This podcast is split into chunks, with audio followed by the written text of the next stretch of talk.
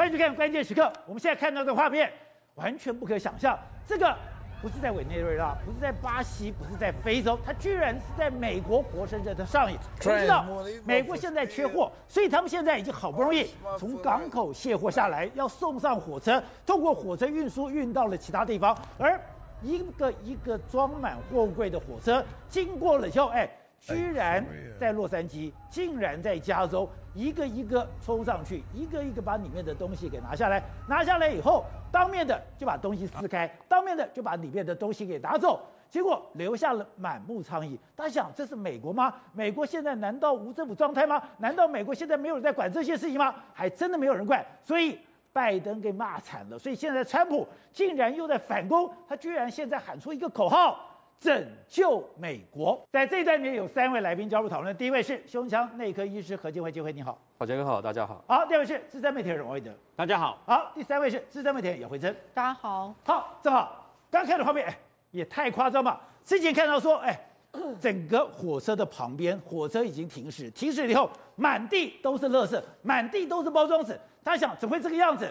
今天画面出来更夸张是，哎，火车行驶的过程里面，上面是一个一个的货物。他们进去以后，抢电视的抢电视，抢食品的抢食品，结果有些不重要的东西，像药品，就直接的丢到地上了。没有错，我们现在看到这个地方是美国，哎，不是委内瑞拉，哎，是美国，而且是最先进进步的洛杉矶啊。洛杉矶，他们现在只要有火车经过铁轨哦，或者是这个货车哦，他不管三七二十一，人都 冲上去打开这个硝酸，然后就就去抢抢抢货品。然后抢货品过程中，你看哦，因为这里面有的是重要，有的是贵，那有的是这个快筛试剂，就是这还有人堂而皇之的拿一个面板往那边拖来拖去。对啊，没有错啊。可是呢，这东西呢，你看每天去抢，没抢，为什么？因为他们这个物价太贵太贵，太缺太缺物质，所以大家现在就带头去抢这种东西哦。可抢东西不打紧，他们因为打开会会发现没人管呢？对，没有人管。然后你看这个火车被抢完之后，你看全部都是空的啊。然后每一天呢，所有你看全部都空的 UPS 哦。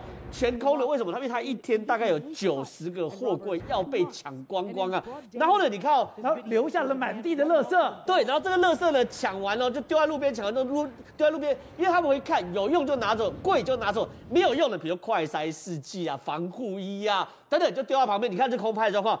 多夸张啊！而且呢，它随地啊，你看都是那种说 UPS 啊、联邦快递啊、亚马逊那种，哎，那种会花钱都是贵重物品，是你才会用到 UPS，才会用到联邦快递。可你看地上这种白色的这种那个所谓的箱子哦。都是这种高级的东西，然后全部都在美国状况，为什么呢？因为美国他们说没有办法，现在真的太缺物资了。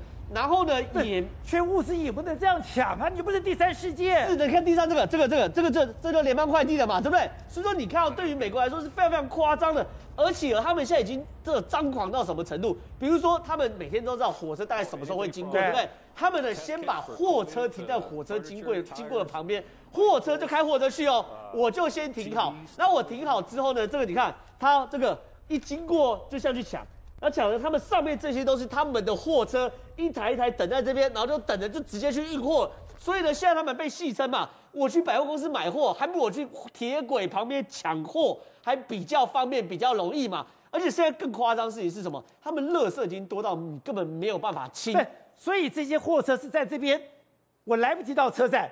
你停下来，赶快来卸货，赶快来卸货啊！赶快来卸货啊！否则的话就来不及啊！所以美国是非常非常夸张的，而且呢，你看哦，他们因为乐色拿到那个包装就随便丢，拿到包装就随便丢，对不对？结果呢，因为太危险嘛，你火车是要经过的，结果你看他们人清，你看只能清这种大型垃圾，就这种轮胎等等的，和地上的那种所谓说货柜里面也有轮胎，轮胎也有人打，或者轮胎太重了，没有人就丢在地上。对，哎，这个火车撞到是会出轨，所以赶快先清。而且呢，因为大家都东西太太乱丢嘛，连晚上哦，他们美国都要特别派人哦去寻这个铁轨。你看晚上，然后就看说这个里面哦有什么东西，比如铁轨上如果有一包一台电脑可能还好，可如果有一个轮胎，火车会出轨啊。所以你看你空拍那个火车经过这个垃圾的样子，是这个火车会颠簸颠簸，然后真的会很像你看这样，你看，哎。这火车经过现在他们铁轨样子，是不是铁轨烂？是因为下面都是一箱一箱的垃圾，然后那个垃圾都是随手从货柜里面抢下来，来不及清。对，来不及清的东西，所以你看这个样子哦。然后呢，你看他们甚至还有压到这种整个火车都出轨的状况。你看他们整个火车出轨原因就是它有那种大型的物品来不及清之后，整个火车出轨，然后酿成意外。阿宝杰哥，你看这个火车一出轨，整条火车铁轨都不能用，不是这个状况也太多了吧？很惨啊！而且他们还遇到有人什么开飞机开到一半掉到铁轨下面，所以现在美国是整个祸不单行的状况。哦，你看这是飞机掉下去，然后呢驾驶赶快去救啊，警察去救那个小飞机驾驶。那问题是哦，你不管是火车出轨。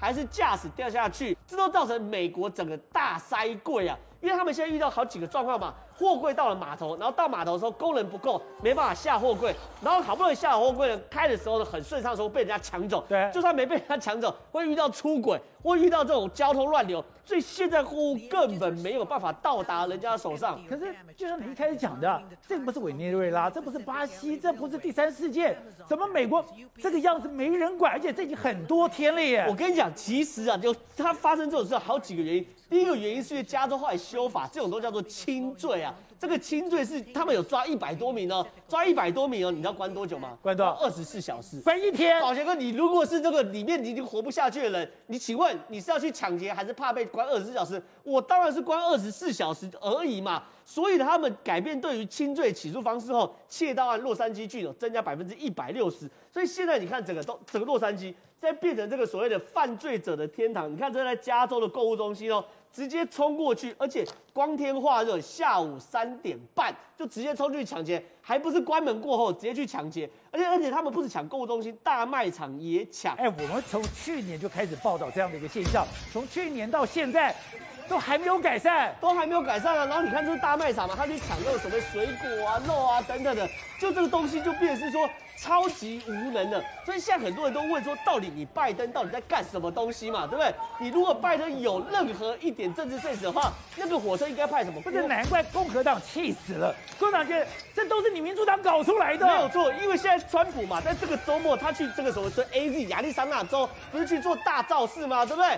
川普来敲门嘛，对不对？说要这个重回这个其中选举，结果呢，他里面批评拜登就说。拜登把美国搞得像委内瑞拉也一样啊！很多人都说，如果今天是川普当总统的话，早就派国民兵守在车上了。对，谁敢来抢，我就开枪射谁。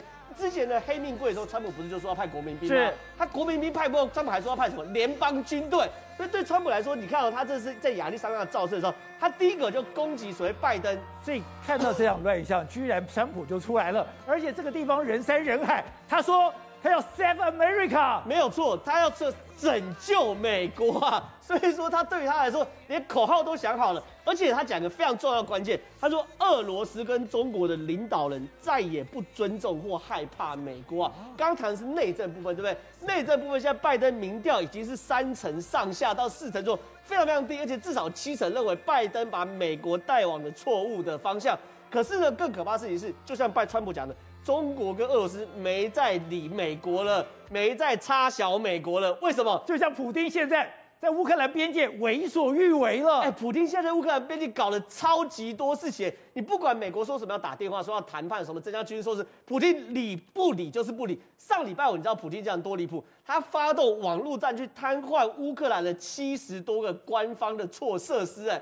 哎，他网络战出来了。对，网络战其实就是战争哎。可他干嘛做压力测试嘛？可问题是拜拜登有发出什么强硬的回应？没有吗？没有啊。美国有派人回去瘫痪回去吗？没有啊。美国有去切俄罗斯的电网吗？没有嘛。然后呢，现在更新的 CNN 独家哦，这，莫斯科已经派人渗入乌克兰的东部，要干嘛呢？他要去跟那个什么乌东的武装分子，不是亲俄的吗？去煽动他们的在内部作乱，然后让俄罗斯有理由派兵来镇压。这东西是完全就仿照之前他的特战部队已经进去了，对，已经进去了，然后在里面搞内部破坏。这是以前美国用 CIA 对付其他国家的方式，现在普丁也用这些东西来去对付美国嘛。可关键是拜登没皮条，就是没皮条嘛。所以现在整个美国陷入一个完美的这个风暴，就说什么？就是第一个物流塞车，第二个中国因为现在疫情嘛，大停工。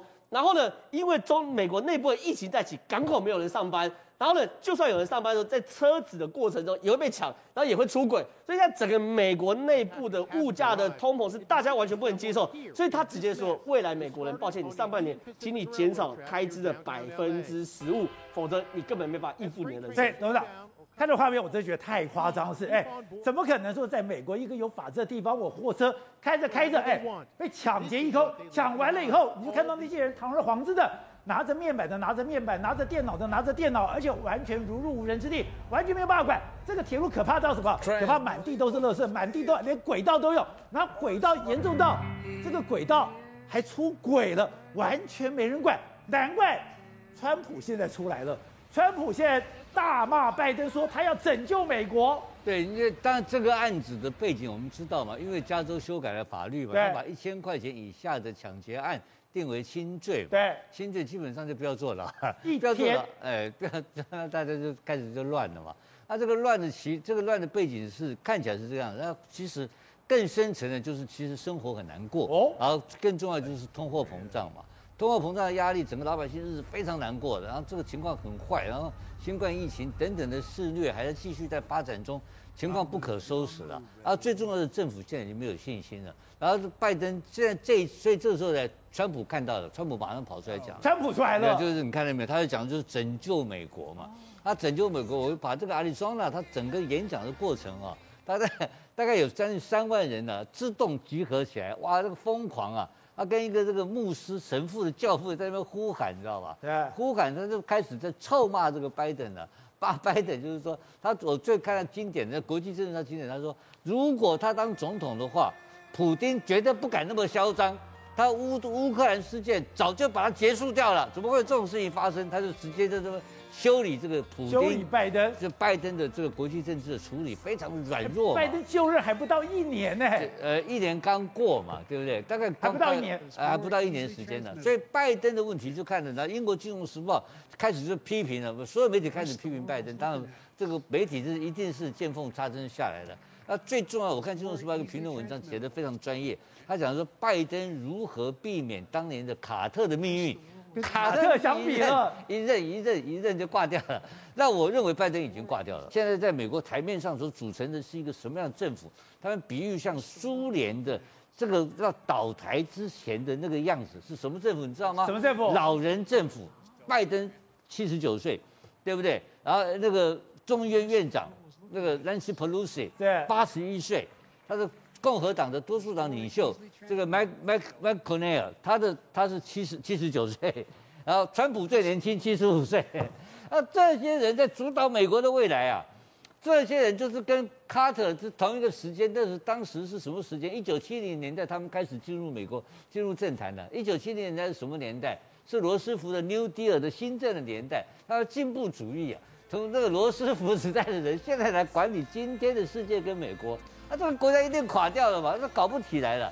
这个老人政府没有办法避免，而且他们就看到，普丁现在在乌克乌东边境真的那么嚣张吗？他不但我可以有军力展示，我的透视火箭弹射给你看，甚至哎，乌克兰他都进行了网络攻击断讯了。他不，他他不会去，我不，我不，我不认为他会打路面的这个侵这个侵略战的啊，因为普京现在已经物超所值了，以他国家的国力的这个支撑来讲的话。耍到现在这个程度了，他已经是非常了不起了，对不对？但他有一个积极目标还没有达成呢，其实就是北溪二号，所以他控制欧洲的油源，让他的国家发财，能够真的跟让北约整个能够瓦解。这里面北溪二号是重要的一个标的物，因为这个东西跟拜他把拜登的势力跟欧洲的势力整个开始变成分裂，造造成欧洲的矛盾，这个现象已经出来了。所以普京变成说用很小的力量。在里面发挥了非常大的杠杆的作用，对，这就是拜登，这就是川普在骂的嘛。骂拜登的这种事情，我只要一讲话，他都不敢动。哦，你怎么让他这样动你？你说有没有看过那么没有用的家伙，就把他骂得一文不值啊？你知道？我觉得这个现象已经看到了，美国已经在分裂，而且弱化，脆弱要脆弱，所以美国的承诺会在全世界上会变成失去信用，这是最可怕的一个问题。就是我们面对到的是一个老。这个老朽而无用的僵尸政府在美国前面乱走，我们不去调整步伐跟他乱冲的话，我们会反受其乱，这是很可怕的现象。好，廷辉，那个画面让美国也太难看了吧？美国这么进步的国家，你一个货车居然没有任何公权力的保护，你所有的货物居然被这样子抢出来，然后这个真的让拜登摸名转倒回答这么。觉得你太扯了吗？对，今天连这个拜登自己同党的民主党的参议员哈，叫曼青，自己要跳出来说骂拜登啊，就说目前拜登执政之后。即将满一年，对不对？他说造成三个结果：第一个，疫情没有缓和下来，疫情还是继续爆发；第二件事情就是物价通膨，其实这个事情跟物价通膨是有关系的。然后第三件事情就是地缘政治不确定，什么东西呢？就是乌克兰，然后还有整个亚太地区、印太地区，到底你的承诺在哪里？对。所以从阿富汗撤军这件事情，其实军人又讨厌他，所以包含这这个美国的军人在讲美国的光荣嘛，对不对？你让我太没面子了。对，都没面子。然后那个花那么多钱，然后死那么多人，结果你说一撤撤出就撤出。然后有没有，而且半夜撤出，对，然后在这种好像是夹着尾巴跑走的样子，这个对美国的整个形象是大伤害，所以他们就认为说这个拜登是不是真的老了？所以最近有一个民调出来啊，哈，你知道这个执政将近满一年，然后呢，有人做一个民调，他的满意度多少？你知道吗？谁？百分之三十三呐，比当时的川普百分之三十五还要少啊。那川普当时执政一年的时候，虽然他有很多言论上的一个问题，所以不满意度，这个满意度还是这个这个。这个有一些百分之三十五而已，但是他竟然比川普还要更少，这代表什么意思呢？你知道吗？还有另外一份民调说，如果今年现在马上举行期中选举的话，你会投给谁？结果投给共和党的高达百分之四十六，要投给民主党的高达百分之三十八而已。所以什么意思呢？就是说，大部分的明星已经在往共和党方向走了，所以共和党可能在年底当中期中选举会大胜，可能会大胜。而你知道自己刚刚我提到的那个曼青自己跳出来是在背个什么？背个民主党这个什么拜登呢？他有一个法案，不是 Build Build Back Better 这个所谓法案吗？结果你知道吗？他完全要投否决票，他否决掉拜登的。你知道共和党的议员全部都要否决拜登的议案，但是连民主党自己都窝里反，什么意思呢？拜登跛脚了嘛？拜登已经不行了嘛，现在已经跛脚了嘛，所以你知道吗？这个跟我们台湾的这个某些政治人物还蛮像的。跟谁？比如说朱立伦呢，他在国民党内来讲，他的处境跟朱立伦一样，号令不出国民党。你看地方派系也好，或者是说他自己内部的人士也好，这基本上来讲的话，你就看到他这个这个所谓的衰落的一面。好，瑞德，当然现在对台湾最关心的是，现在这个 Omicron 的这个疫情，感觉起来。有一点两倍调了，因为跟过去不一样是，过去我们知道台湾的疫调大概是世界第一，我们就要发现有任何疫情，马上旁边框列，框列的时候，在你还来不及传播出去的时候，我就开始进行隔离。现在可怕的是，我今天感染，明天就传出去了，我隔离根本我匡列的时候，你早就把病毒带出去了。对，没有错。那么这个 Omicron 显然它的感染力呢，超乎包括之前什么大魔王 Delta 跟 Alpha 有没有啊？超乎我们的想象，宝杰，你知道上礼拜一跟这礼拜一，日本东京的 Omicron 的感染人数足足增加了四倍之多，一个礼拜四倍之多啊！所以呢，事实上呢，已经整个大概都是失控掉了。不过还好是说，如果你有打疫苗的话，那么你就算感染了 Omicron 的话，大部分都是轻状甚至于无症状。但是问题是，如果你没有打疫苗的话，那就糟了。那你知不知道台湾有多少人没有打疫苗啊？四百万人没有打疫苗。这就是今天的这个重点呐、啊。那这次的这个传染，可能可能大家要有一点心理准备。什么叫心理准备？为什么呢？因为你说要达到清零，今天事实上，那么啊，中央流行疫情指挥中心要大家要有这个先做好这个等要相关的个人的防疫的。为什么？口罩戴好，酒精，然后酒精擦，然后开始做好这个准备。为什么呢？因为它的传染力太惊人了。过去你还记得吗？阿尔法刚来的时候，造成我们台湾死了好几百万、好几百个人，对不对？对。可问题是，它好像在传染之间没有那么容易嘛，还要我面对面戴口罩聊天十五分钟才可能够传染嘛。然后呢，第二塔来了以后，我们大家也吓得要死啊，说传染力好像，可是感觉上在台湾好像没有造成这么大的伤害嘛。包括在这个等于屏东的，还是在台北的，好像没没有那么大的伤害嘛。但是奥密克戎不一样，各位真的不一样，为什么呢？单单一个 C C T 对不对？已经有 C T 超过四组的客人，三天之内四组的客人啊，来来往往这样子，有十几个人这样子确诊啊，你知道吗？也包括他们自己本身由 C T 这边弄到的，然后紧接而来，还有包括因为这个他们的其实他们的来源都是有一个，是谁？是在机场里面推行李的那个行李员，他的太太是居服员嘛？对。那太太居服员以后，他去照顾人家，人家这里也传染了嘛？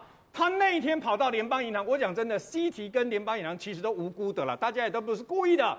可是你从单单一个居服员，他到联邦银行把这个，我们不是要拿下口罩来拍照吗？对还有他有被拍到有拿下口罩来，不是有这个等于要讲电话吗？对就这样的这个动作而已啊。整个联邦银行炸开了，再加上要死不死的，因为刚好是吃尾牙。再到西提去吃尾牙，又是半开放式的这个包厢啊，然后呢，紧接着来一定去上过洗手间呐、啊，所以呢，包括他们自己联邦银行的员工，我一再强调，他们是无辜的，他们也没有人愿意染疫，又没有人知道啊。你看那个工读生，工读生不是也染疫了吗？对，就工读生又传给啊学校的一个同学嘛，就这样子传一一传一，一传一，不断的传出去，紧接而来，现在有更糟糕的，为什么？还有机车行，同时也在西提看这个吃尾牙，你知道吗？他们也中了。然后呢，不是那天传来一岁、三岁小朋友，结果一家有有这个七口在那边，也好几个都中了嘛。对。然后现在越中越多，为什么呢？因为现在一月七号跟一月九号都中了。你有没有发现有一天不见了？八号。那八号没有人吗？那八号在哪里？你知道吗？所以现在要扩大去找一月八号，因为如果一月七号跟一月九号，一月九号会中，环境的污染有可能啊，比如说。现在告诉各位，你到这个公共场所去借厕所还是干什么的？那个门把你知道吗？门把最脏，全世界最会传染病毒的这个公共厕所的门把，那个非常的脏啊！不是病毒很可能在那个地方啊。然后紧接而来，那工读生那时候还没有，客人的时候还没有发现自己有问题嘛。所以呢，可能一月九号的时候呢，你去过西体，你自己本身就要有警觉性啊。十号、十一、十二也有可能，为什么？因为那时候病毒还存在于这个环境里面嘛。所以你要知道，单单一个从机场行李有没有？推行李，紧接着居服员，然后到联邦银行，到西提，然后现在人保的情侣也中了，人保一人保凭证厂一千多个员工，哎，我告诉各位，之前的潜伏期，我们常讲说五天啊，五天七天，天。之前说 Omicron 三天嘛，现在更早发现说 Omicron 好像一两天就会传染出去了。就有可能就有症状了。按照郑文在讲，一点五天就出去了。那你知道它可怕的地方在什么地方啊？这次全世界这样子下去做科学的分类以后，分析以后归纳发现，有六成的人他是喉咙不舒服、喉咙痛，四成的人发烧，很像感冒嘛。那为什么会这样？它为什么传染力那么高？它病毒都在这里，各位，鼻腔跟你的咽喉嘛，所以他咳嗽一下或者打个喷嚏，整个病毒砰的全部出去了嘛。我们现在台湾所面临的问题是什么？如果你是指单纯的啊，这个等于说清洁清洁工，然后到这个歌友会，我们都可以抓出来，对不对？然后呢，那么你包括居服员啊，去过西体怎么样？问题是谁去过西体呀？我们现在连谁有全部当地有多少所有的人去过西提，我们还还没有办法掌握。我们现在大家明呃在这里公告一下，明天早上十点，对不对？开放六十五岁的那个呃老人家上这个一九二二十呃十二点了以后呢，五十岁以上，然后呢，那么两点下午两点以后呢是十八岁以上。重点来了，明天一定塞爆，对不对？一定塞爆，为什么呢？因为很简单，现在大家抢着打疫苗嘛。可是你要知道，台湾有四百万人一剂都没有打。一剂没有打的话，都没有打的话，那 Omicron 感觉上好像都是轻症啊，感冒了、咳嗽了，因为喉咙不舒服的等等啊。可是你要知道，如果你一剂都没有打的话，你没有抗体，没有抗体的话，你万一得到了 Omicron 的话，它的重症比率跟 Delta 一样的话，那是非常可怕的一件事啊。那今天我们前副总统陈建仁讲，哎，要做好。跟病毒共存的准备，难道台湾要走到这一步了吗？为什么？清零不可能吗？为什么？你没有发现？那么中央流行疫情指挥中心从十五号开始做了一个决定，之前你只要进来了几百个，包括境外一路的、呃，境外这个一路的这些在机场不是衰减衰减吗？要告诉各位啊，只有长程的有衰减的。短程的中国从中国大陆回来过年这些没有衰减啊，因为为什么？因为如果真的讲短白了，四千多个人全部在那边衰减，我们的机场大概就瘫痪了嘛，而且可能会反复传染啊。这些国境外一路的人，你只要好好的按照你的 SOP 来都是 OK 的。可是你看看，已经有几个案例了，包括啊这个等于说啊这个清洁工啦，这个居服员等等这些案例，如果按照现在的像等比级数金字塔式的这个传染啊。那么就跟陈时中部长今天讲的一样，一定还有未爆弹，请听清楚，未爆弹。而这一部的未爆弹呢，一个没有拿捏好的话呢，他在这个地方此起彼落，biang biang biang 炸开的话，那莫怪莫怪我们副总统，呃，之前前任的副总统陈建仁他要这样说嘛。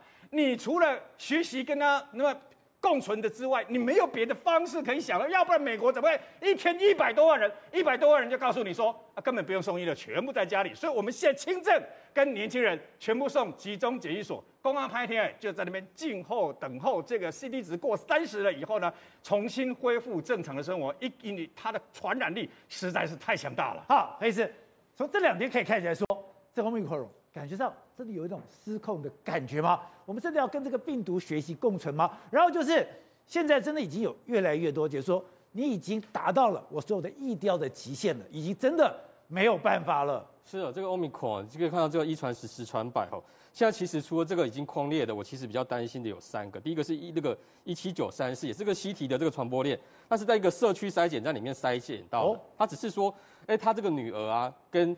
这个确诊者有同一班公车，然后他自己去，这个妈妈带着这个女儿去做这个社区筛检站，结果他没想到他被筛检出来，这个 CT 值三十，但是前天这公布的时候，今天并没有公布说他的进一步的这个 CT 值是多少，所以我不知道他是旧案还是说他是一个 Omicron 的新案。那第二个是说这个亚东的这个护理师哈，亚东护理师是一七九六七，这其实也是很头大的一件事哦，一七九六七是今天公布的。他告诉我们说，哎，他不是雇这个专责病房的护士哦，对，但是他确诊了，而且他周边的这个病人跟那个亲友，框了第一圈，将近八十个，没有人筛检到，所以他到底是怎么得到？所以这个是一个很大的问题哦。他如果找不到这个来源，他就是第一个这个社区不明原因感染的。那另外有一个新北找不到源头的，对，找不到。我们现在最怕找不到源头的。那如果另外第三个是有一个男子，他因为就是这个住院的需求，需要这个筛检，就筛检出来他 CT 值是三十二，但是因为他的 N 抗体是。阴性，所以我这个比较不担心，它可能是一个伪阳性的状况，所以我比较担心这个护理师以及这个一七九三四。假设有这个不明原因社区感染，表示我们的社区里面有潜藏这个这个不明原因的传播链，那就会一传十，十传百，等到你发现的时候，就会整个爆开了。好，那刚刚假如说，现在如果我真的没有打，没有打任何疫苗，我今天感染了这个 Omicron，人家讲说 Omicron 都轻症，可事实上你完全没有抗体，你没有疫苗的话，你的重症死亡。现在是跟 Delta 一样，所以说刚刚讲到，这四百万没有打，其实有两百万是这个中老年的，那有另外两百万是这个十二岁以下的这个青少年或这个小朋友，这个比较不担心，因为他们大部分是轻症。但是这个两百万中老年人一剂都没有打的哦，根据这个美国迈阿密的数据，如果你一剂都没有打的，你住院的这个比率哦，是这个死亡率是这个打两剂以上的十倍以上。所以它可能将近千分之一到万分之一，是这两百万的，你初步估算，假设他们全部被感染过一轮，就会死个两千人以上。所以这么恐怖啊！所以台湾去年死八百个，大家就已经受不了了。现在死两千个，大概可以接受嘛？所以大家要考虑一个问题，就是与病毒共存需要付出这么大的代价。那可以告诉大家为什么这个欧米孔它这个传染力这么强哦？对啊，怎么传那么快？可我们看到下一张，就基本上我们常见的四种感冒的冠状病毒哈，其中一种叫做这个二二九一这个分型哈，它其实就是这个欧米孔它本身也是一个冠状病毒，它跟二二九一有部分这个基因啊就重叠。好，就是有这个地方去去去去做交换，所以它有同时有兼具这个二二九一这个感冒病毒这个特性，所以告诉我们为什么它的这个感冒病毒的特性那么强，是新冠肺炎加上流感的综合体，是这个感冒病毒的综合体，所以它大部分存在我们上呼吸道，有可能在我们的口咽啊、鼻腔啊，它没有进到我们的肺泡里面，不会导致重症的，应该说导致重症的比例比较低。但是它这个我们口咽鼻咽可能一传染一复制，它就立刻传出去了，所以可以告诉我们为什么现在匡列有点跟不上这个欧米孔的原因哈。那我们再看到下一张，我这样讲，我觉得公司今天是吧，所有染疫的人都是无辜的。我觉得台湾已经是在所有的防疫做在全世界最好的。可是那个工读生刚刚讲，哎，他今天也感染，感觉上他好像第二天、第三天他就已经有传染力，而且这个传染力还很严重哎。是啊，因为我们之前一直在强调，就是说这个 R 零值就是到底 R 零值是多少。那我们这个最厉害就是麻疹天花，它大概十五，它这个欧米孔有将近十啊，是，所以它一一个十就是说我一个可以传十个，所以它会传这么多人一点都不意外。那另外就是说它为什么会在这个就重症的比例比较低哈？因为它我们都知道它这个会跟这个 ACE2 还有这个 T TMPRSS 这个蛋白结合，会进到我们肺泡里面导致我们重症。但是这个欧米孔，因为它我们刚才讲过，它因为有感冒病毒这个特性，所以它大部分在我们上呼吸道，它就立刻传出去，它不会进到我们肺泡里面去。对，董事长，现在看起来，明天的数字会让我有点担心。如果明天这个数字让我担心的时候，那是不是真的只有一个选择了，跟病毒共存了？对，跟病毒共存啊，是一个这个所谓的一个你要讲政策也好，哈，医学名词也好，就表示说，那共存的方案是什么？如何共存，老百姓如何来依循这个共存的方，这个这个所谓的工作流程是什么东西？我们政府都没有告诉我们，政府告诉我们说共存，共存理由也很简单，就是他没办法处理，就告诉你说你要跟他共存。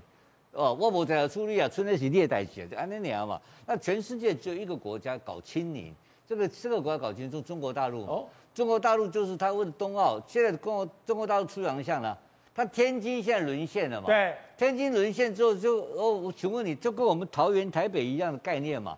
那桃园如果沦陷的话，我们每天有很多人是住桃园，没错，通车到台北上班，那这个过程当中，台北会不会沦陷？会台北一定会沦陷，所以它北京沦陷了没有？北京已经沦陷了，所以有媒体在大陆，我们就我举一个例子在报道，就大陆已经表面上清零，其实已经开放共存了。他有一月八号有开有发现有一个人有一月八号的确诊的这个这个这个这个对象，对，结果居然出现一月九号就把基基因定序做出来了，你相不相信？不相信，不相信。虽然早就知道这一批人是已经是中了嘛。中标早就知道，所以中国大陆已经知道这个东西非要共存不可了，可他不敢承认，因为他马上有面临到冬奥问题。那台湾没这个问题啊，台湾要面临到从全世界资料来看，不管美国、日本这些先进国家、欧洲，我们都看到是大量是一个大量的蔓延嘛。很简单，我们有两个标准而已，一个到底这个是所谓流感化，就是英文讲 epidemic，它的蔓延的它的传播链的速度。跟它进化的速度是超前超快的，很快就可以达到那个峰值。那台湾现在到峰值没有？还没有，不知道。我告诉你，已经进到社区了。然后结果，我们的当政者，我们最重要的指挥官陈时中指挥官，他关心什么事情？他关心什么？是他老婆没有打到高端，什么玩意？你老婆打到高端，干我鸟事？我现在不知道我怎么办才是问题。我认为政府现在在骗我们。好，瑞德，当然讲了。现在美国屋漏偏逢连夜雨，现在刚刚讲到的，他现在内政出很多问题，他现在整个货运塞港，塞港出来以后又被抢，更可怕的是，他就遇到了一个难得一见的冰风暴。对，没错。那么事实上呢，不是只有日本而已啊？为什么呢？那么我们说日本下了十公分的雪，不是交通大乱了吗？高速公路交通大乱吗？你知道美国这个冰风暴它下了多少雪啊？它几乎下了超过三十公分以上的雪啊！然后呢，最糟糕的是，他就把这个公路，尤其是高速公路，你看，就全部这个车子全部被卡在这个高速公路上面了。很多人会讲说，那你就啊，高速公路上面嘛，你就把这个车子暖气打开，不就没有问题了吗？